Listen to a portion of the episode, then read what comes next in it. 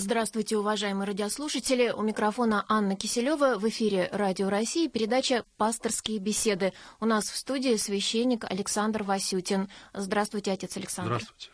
Тема нашей беседы сегодня – литургия оглашенных. Мы будем говорить об одной из частей божественной литургии, о смыслах, которые заложены в словах и действиях всех присутствующих в это время в храме. Вопросы слушателей, как всегда, ждем по телефону 956 15 14, код Москвы 495. Отец Александр, давайте начнем с того, почему в божественной литургии обособлена литургия оглашенных как вот отдельная часть такая. Потому что она имеет э, происхождение э, гораздо более позднее, чем сама, э, так сказать, литургия верных, на которой происходит и освящение святых даров, и причащение. То есть, если литургия верных восходит к тайной вечери, которую совершил Спаситель, то литургия оглашенных – это уже некий продукт неких, некой поздней некого позднего творчества, литургического творчества, опять-таки, вписанного в богослужебный круг. Это и пение псалмов, так называемых антифонов. Как известно, их пел народ, который ожидал прихода епископа для совершения Евхаристии.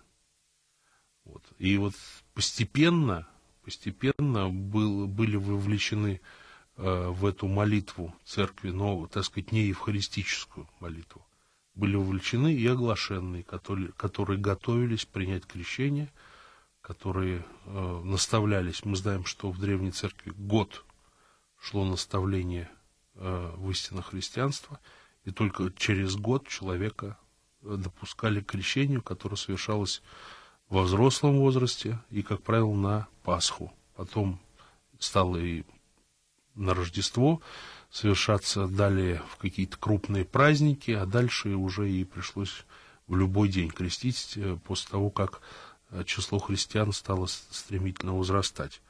Народ ждал епископа, и он ждал, чтобы, так сказать, не пассивно было это ожидание, э, пели какие-то духовные, во-первых, псалмы пели, вот, пели какие-то другие песнопения. Мы сейчас знаем, что в византийскую эпоху во время крестного хода тоже употреблялись различные э, песнопения, которые были, ну, считаются вне богослужебными. Они духовного содержания, похожи на канты, может быть, с какой-то точки зрения.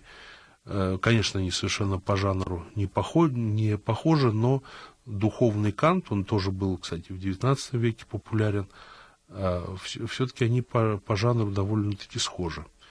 И конечно же, немаловажную роль играют те рудименты, э, которые сохранились э, в архиерейском, допустим, богослужении. Например, если когда служит епископ литургии, он всю литургию, практически всю литургию оглашенных стоит, э, так сказать, вне алтаря. Он находится в середине храма с народом. Вот. И только после того, как э, так сказать, входной стих провозгласил диакон, все духовенство во главе с епископом заходит в алтарь. Вот. Это уже э, означает конец божественной литургии. Но ну, совершается это незадолго до э, пения Святой Божией последующего за ним чтения э, Священного Писания. Вот. Но вот это символически означает, что все-таки епископ, который стоит вне алтаря, литургию начинает священник – это все-таки такое вот символическое, что она начиналась когда-то, в, там, в какие-то древние незапамятные времена, она совершалась отдельно, она без епископа.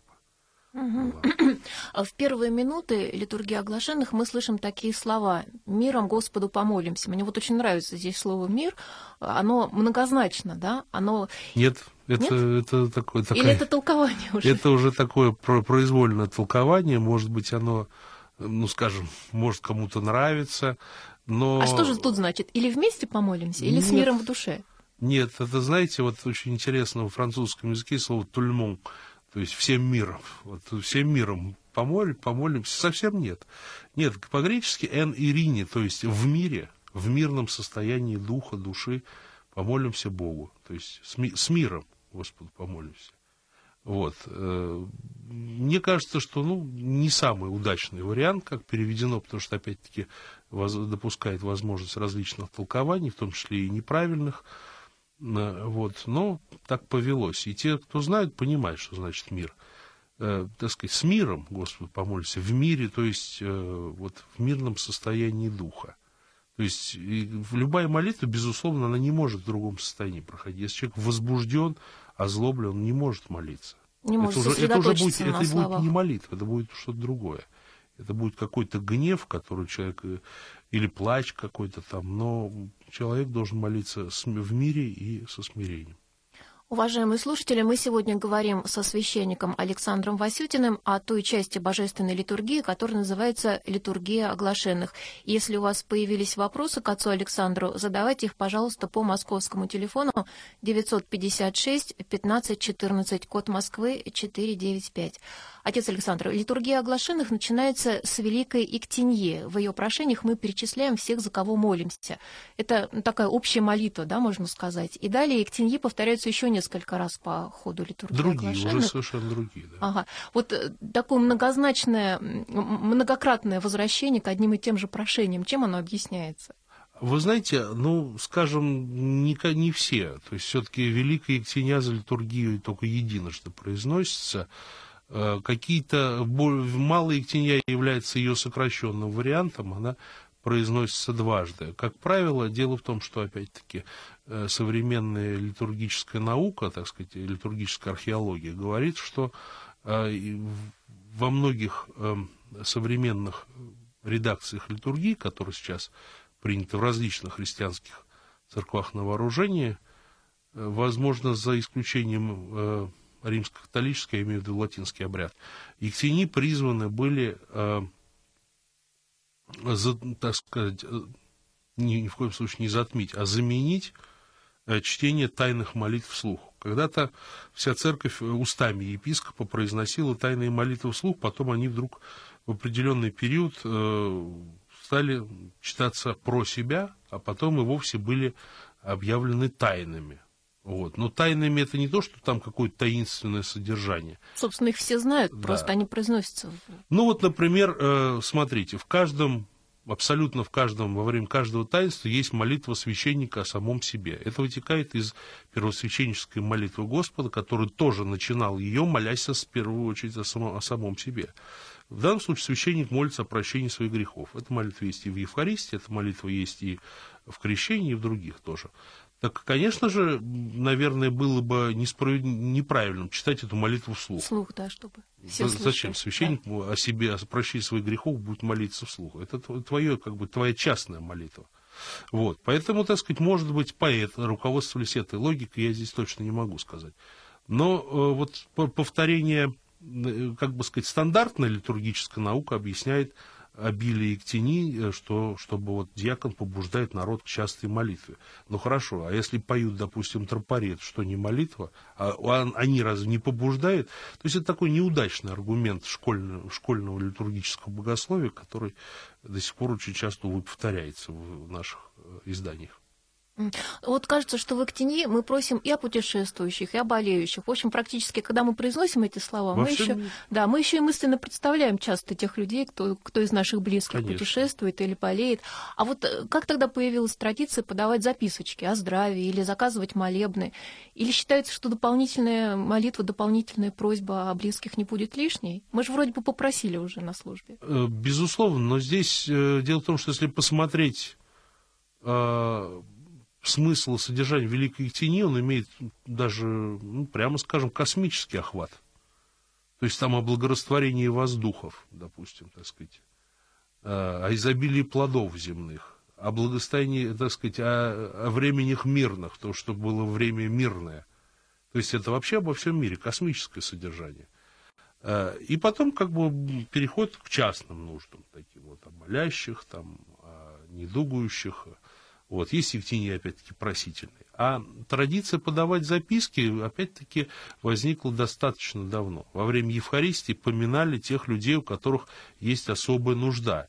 И, кстати сказать, в, вот в так называемых тайных священнических молитвах, которые на литургии читаются, Э, есть эти особые прошения об, об, о новоприставленных, о болящих. Это, они, произ, они следуют сразу же после освящения святых даров непосредственно. То есть считалось, и опять-таки в логике Древней Церкви, что после освящения даров надо помянуть тех людей, у которых есть особая, так сказать, вот нужда особая, ну, может быть, кто-то очень тяжело болеет, кто-то только что умер. Вот. То есть, э, опять-таки, это, это не новоизобретенная, это логика древней церкви. Последнее, что хотелось бы вот именно к этому вопросу добавить. Да, и ектеньи, э, их, да, действительно много. Иногда кажется, что они даже в избыточном количестве. Но, опять-таки, эти ектеньи разные. Есть ектенья просительная. Э, есть ектенья, опять-таки, сугубая, где трижды поется прошение Господи помилуй, какие-то на особые нужды. Ну и, в общем, подача записок все-таки она э, имеет прямое отношение к Евхаристии. За каждое имя в идеале вынимается частица, и потом эти частицы погружаются в кровь Христову со словами «Отмый, Господи, грехи всех поминавшихся здесь, честной Твоей кровью, молитвами святых Твоих». То есть это такое самое высокое, самое непосредственное Э, по своей близости к божественному, так сказать, к божественному телу и крови, который может только быть на свете. Вот это самое э, высокое поминовение с, вы, с выниманием частиц на литургии. Э, после Великой Екатерины начинается пение хора, да, вот так называемые антифоны, о которых мы уже говорили. Иногда прихожане подпевают псалмам, но не все умеют. И часто люди говорят, что же вот делать тем, кто подпевать не может. Ну, стесняется, голос как-то вот не такой. Вы знаете, вот мое знакомство с, таком, с таким пением говорит, что если человек все-таки не имеет музыкальной подготовки, то лучше не петь. Потому что некоторые люди как железом по стеклу начинают петь. Не зря стесняются. Да, то лучше, если я не умею, лучше мне помолчать, просто э, не обязательно же петь опять голос. Ты можешь э, мысленно, сказать, мысленно петь, ты можешь э, опять-таки, как мы слушаем музыку, мы же сопереживаем ей, мы же ее, так сказать, вместе с ней плывем по, по какому-то течению, если так можно выразиться. Эта музыка создает в нас определенное эстетическое ощущение, которое может перерастать даже в настроение. Вот так и с духовными песнопениями. Надо им следовать. Они должны в частях проходить, они должны э, тебя куда-то вести, куда-то увлекать. Вот. Если этого не происходит, то это неправильно. А петь просто, чтобы себя показать, я думаю, что это не стоит. Опять-таки, если нет э, никакой подготовки и, и, и музыкального слуха. Вот в конце третьего антифона происходит особое действие, когда священник выходит из алтаря с Евангелием. С Евангелием. Это а, особый смысл да, у этого вот э, события в церкви? Безусловно, в общем-то, э, ну, еще раз, я предложил бы э, рассматривать божественную литургию на основе архиерейской службы. Она достаточно значительно отличается, если служит епископ, чем от той, когда служит священник. Священник служит некий такой более нам известный, но усеченный вариант. А более древний как раз архиерейской литургии, потому что раньше священники не имели права совершать Евхаристию, только епископ совершал что, в общем, соответствует... Но это совсем в древние времена, да? Да, да, соответствует э, логике церкви. Но вот даже еще во втором веке хор епископа, это помощники епископа, не имели права совершения Евхаристии. Хотя они были, назывались уже епископами. А, но они были по сути, по сути священниками, э, которых посылали куда-то в какие-то отдаленные времена. Так вот, э, стандартное, опять-таки, литургическое богословие, такое школьное, на уровне закона Божия, объясняет, что это выход Христа на проповедь. Но, вы знаете, в русской, опять-таки, литургической науке в 20 веке все-таки решено было ну, оставить такое объяснение для детей. Потому что ну, выход Христа на проповедь. Но другая, след, следующая, след за этим часть литургии, совершенно никак не вписывается в историю земной жизни Спасителя. Поэтому ну, такое вот э, не совсем, скажем, верное объяснение. Либо уже структура литургии была изменена настолько, что вот эти символические действия, объяснения, они уже теряют свой смысл. Поэтому я бы предложил просто посмотреть на, на, на это под, под другой точкой зрения. Действительно, литургия, проповедь Слова Божия и самое главное христианское богослужение немыслимо без чтения Писания. Вот. Писание открывает это, в общем-то, Слово Божие, это плоть если так можно, словесная плоть нашей веры. С этого начинается, по сути, литургия. Еще, это еще литургия оглашенных, но это уже переход к литургии верных, который начинается э, после пения э, символа веры. А скажите, а может быть именно поэтому литургия оглашенных иногда называют литургией слова? Именно потому, что здесь много присутствует Евангелия, да? Вот после э, малого входа через, через какой-то промежуток времени читается Евангелие. Безусловно, да, мы об Именно этом поэтому... не только не только Евангелие. Мы знаем, что в древней церкви Апостолы. еще читал, читалось и читался Ветхий Завет. Это, кстати, осталось в римско-католическом богослужении, в некоторых других э, в литургиях, э, которые, так сказать, ну, если меня не изменяет память, в ассирийской церкви читается Ветхий Завет. У нас это осталось в качестве рудиментов вот на богослужении Великой Субботы и на богослужении э, на вечере Рождества Христова, когда читаются на литургии э, премии, так называемые, по 15 даже их бывает, вот. То есть это было. Это действительно было, было чтение Слова Божия, Ветхого Завета, Евангелия и, простите, апостола и далее, далее Евангелия. Может быть, это еще как раз просветительскими целями образовалось Конечно. Э, для оглашенных этих самых, ну, которые присутствуют? Нет мы, мы, нет, мы знаем как раз, что э, Евангелие читалось, в общем-то, сказать, это, с этого и начинал, собственно, литургия. С входа. Вход это епископ приходил в церковь. Вот что такое малый вход. Епископ зашел в храм, и, и принес вот, Евангелие. Да, и принес Евангелие, совершенно верно. Вот, собственно говоря, ну, можно какие-то символические, если угодно, толкования подыскивать, но епископ пришел. И все с этого момента начинается, собственно, литургия, которая начиналась э, чтением Священного Писания. А у нас есть звонок из Челябинска. Э, Виталий, добрый вечер, слушаем вас. Скажите, пожалуйста, почему называется литургия оглашенных? Кто такие оглашенные? Вот хороший вопрос. Кстати, мы с вами, Анна... Не, не остановились не, на этом особо, да. Надо было, наверное, с этого начинать. Оглашение, те, э, оглашенные те, которых оглашают. Вот, знаете, говорят, у нас несется как оглашен, совсем другое.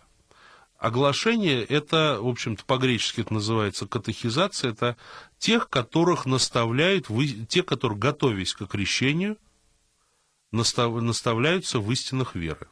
То есть они посещали, э, можно так сказать, собеседовали э, со священниками, которые, их тогда они назывались пресвитеры, диаконы, которые готовили к крещению. Они читали священное писание, если они были неграмотны, они приходили э, в церковь и пресвитеры или там какие-то следующие люди их наставляли в Писании, рассказывали, в чем суть христианской веры. И вот это, эти люди не допускались к участию в литургии, только на первой и на второй ее, извините, части, на первой и второй. После слов диакона, те, которые оглашенны «изыдите», они все выходили. Отсюда, кстати, вот эта вот вульгарная поговорка взялась. Несется как оглашение, то есть выбегает из церкви после слов диакона. Елица оглашение не изыдите. А, кстати, когда прекратился вот этот институт оглашенных? Э, с тех пор, когда э, большинство, э, все взрослые стали крещенными. Я говорю сейчас применительно, ну, естественно, к православным странам. Хотя вот на Руси говорят, купили для взрослых находят при раскопках в храмах даже там 14-15 веков. То есть еще были какие-то э, отдельные племена, где требовалось крестить взрослых. Понятно. Хочу напомнить нашим слушателям, что если у них появились вопросы к отцу Александру о литургии оглашенных, можно задать их прямо сейчас по телефону 956 15 14, код Москвы 495. Отец Александр, литургия оглашенных заканчивается молитвой об оглашенных, да, которые в древности, вот после которой в древности эти люди покидали храм. А какой смысл сейчас у этой молитвы, если оглашенных нет и они не присутствуют? Вы знаете, э, есть две точки зрения. Э, мне трудно определить, поскольку я, наверное, еще недостаточно зрелый человек, священник, и как священник тоже, мне трудно определить свое отношение, но первая точка зрения говорит, что это, в общем-то, так сказать, э, такой рудимент и совершенно не имеющий никакого ныне практического смысла, поэтому надо отменить. И в употреблении церковном действительно этому находится подтверждение. По, от Пасхи до э, Троицы э, э, это, это Ектения об оглашенных отменяется.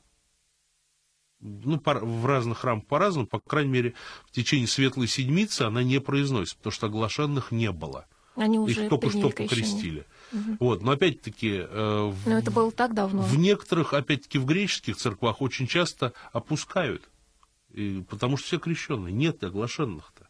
И, в общем-то, института самого оглашенных-то уже и, по сути, нет. Даже те люди, которые ходят постепенно в храм, так думают, креститься им, не креститься, их нельзя назвать оглашенными. Вот. Но некоторые как раз вот вторая точка зрения говорит, что нет, надо все-таки, вы знаете, молитва об оглашенных должна быть всегда, потому что есть люди, которые думают, мне трудно определить. Ну и таких как, немало, как... в общем-то, потому что да. ведь в советские годы многие люди Но были они не оглашенные. Они не оглашенные, они не ходят на курсы, они не готовятся к крещению, они думают сами, они ждут какого-то, может, мистического озарения или какого-то события, или толчка, повода, да. да, который их даст им импульс к крещению. Но это мне трудно их считать оглашенными, поэтому я думаю, что ни та, ни другая точка зрения, они не являются, так сказать, э, исчерпывающими. Вот. Но ну, что-то посередине между этим должно существовать, и как-то действительно, когда люди, большинство крещенные и абсолютное большинство. По крайней мере, в храме присутствуют да. крещенные. Но дело в том, что у нас большинство людей крещенных, там до, до 80% нашего народа, но многие даже ну, ничего не понимают, даже самых элементарных вещей. Если они что-то знают о вере, они знают в крайне усеченном поверхностном виде. Например, что пост это мясо не есть. Или что там ходить в церковь, значит, там лоб крестить, там, да святую воду. Записочки Все. подавать. Все. Это смешно. Простите, это смешно. Но вот такая вот примитивное и поверхностное восприятие каких-то великих вещей, и даже культура, это говорит о некой варваризации, о неком таком вот, о, именно о девальвации интеллекта, о девальвации э, какого-то, так сказать, творческого отношения к жизни вообще, который, как мне кажется, порожден потребительством. Знаете, я читала примерно такие же слова у Иоанна Златоуста в V веке. Он тоже сокрушался, что прихожане не ходят на литургию и забывают о том, что они крещенные христиане. Может быть, это, к сожалению, Златоуст еще оплакивал, что они могут прийти на литургию, а на следующий день пойти на Сатурну приносить жертву, там, или да, участвовать да. в каких-нибудь играх в, честь, в его честь.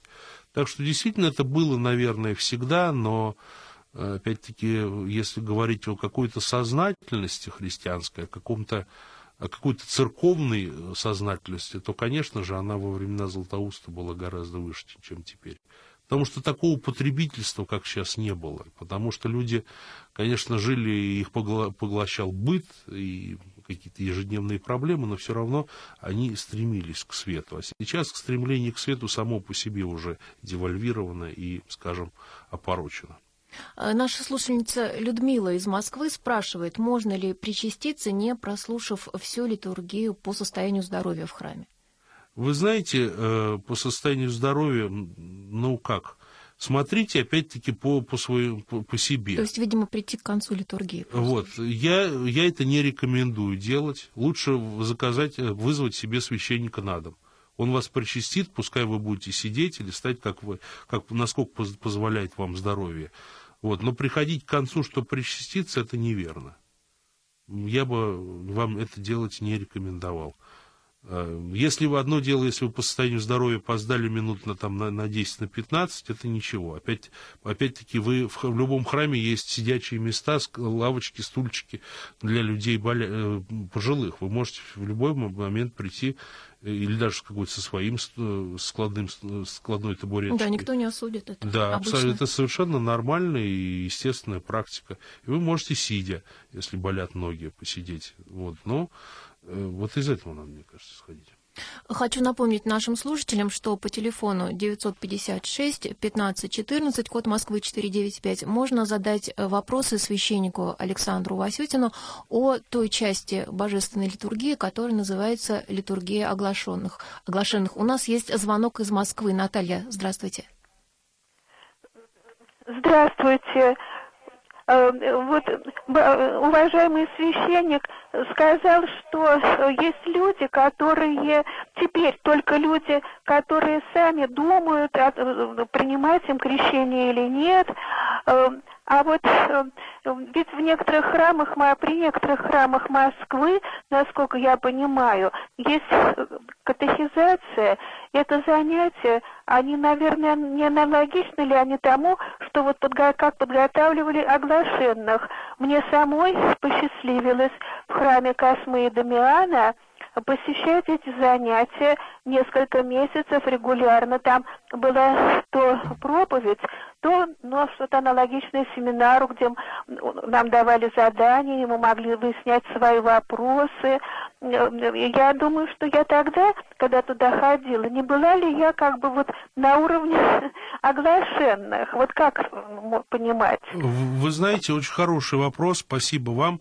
Э, я сказал, что такого централизованного общецерковного института оглашенных нет, нельзя об этом говорить. Да, при многих э, храмах есть, так сказать, огласительные беседы, так называемые. Вот, при, в некоторых храмах есть даже вот курсы катехизации. Воскресные школы? Воскресные школы. Э, но опять-таки это не, э, несколько не то. Это несколько не то. То, что, о чем вот уважаемая радиослушница сейчас нам рассказала, это действительно напоминает Э, то оглашение, которое было в древней церкви, но опять-таки э, форма уже новая. И, в общем-то, э, человек наставляется не в том даже, что такое хорошо, потому что дело в том, что тогда культура была еще не христианская. Если люди приходили из язычества, они переходили к христианству от каких-то, так сказать, от, раз, от, от пороков, от э, каких-то... Ну и сейчас подобное явление, если сказать, люди в молодом возрасте обращаются, они понимают, что им надо со многим расстаться, со многим порвать, э, с тем, что считается, церковь считает греховным и недопустимым для христианина. Э, вот. Но все-таки это, это, это несколько не то. В некоторых храмах я видел сам, эти беседы проводятся достаточно формально. В других храмах, например, чтобы крестить взрослого, требуется месяц. Человек в течение месяца должен посетить определенное количество занятий. Но мне кажется, что нельзя это, безусловно, это замечательно, это прекрасно, это надо приветствовать, но э, нельзя все-таки в полной мере согласиться, что это институт оглашенных. Хотя какое-то, конечно, отношение, безусловно, имеется. И еще на один вопрос радиослушательницы мы успеем ответить. Из Москвы Ирина спрашивает, э, где можно приобрести литературу по литургии и желательно с нотами. Вы знаете, таких магазинов сейчас в Москве очень и очень много. Первую очередь, это магазин издательского совета Московской Патриархии, это метро спортивная Погодинская улица, дом 20. Уж там вы найдете, так сказать, самые раз, различную и литературу, и в том числе и нотные издания с, с нотами. Да и в любом монастыре вы это можете найти. Ну вот, я думаю, что достаточно. А с нотами это человек с музыкальным образованием уже должен По всей быть, видимости, да? по всей видимости, человек хочет освоить церковное пение. Надо сказать, что, что литур, литургии до различных э, песнопений, вариантов э, церковные композиторы предложили очень много. Есть самые-самые разные. Спасибо, отец Александр. Наша э, передача «Пасторские беседы» подходит к концу. Сегодня в ней принимал участие священник Александр Васютин. Если есть еще вопросы, можно попробовать их э, задать по телефону 956 15 14, код Москвы 495. Вот, наверное, последний самый вопрос от Валерия из Санкт-Петербурга. Он спрашивает, возможно ли литургическое единство с греческой церковью? Оно у нас существует. Вот, оно, мы, греческое, опять-таки, вот, Элладское, Константинопольское, есть еще, так сказать, Александрийская, Иерусалимская церковь, они с нами полностью находятся в евхаристическом общении. Если вы бываете в этих странах, вы можете вполне ходить и причащаться в этих, э, в греческих храмах. Спасибо, отец Александр. Мы говорили сегодня о той части божественной литургии, которая называется «Литургия оглашенных». Вела передачу «Пасторские беседы» Анна Киселева. До свидания.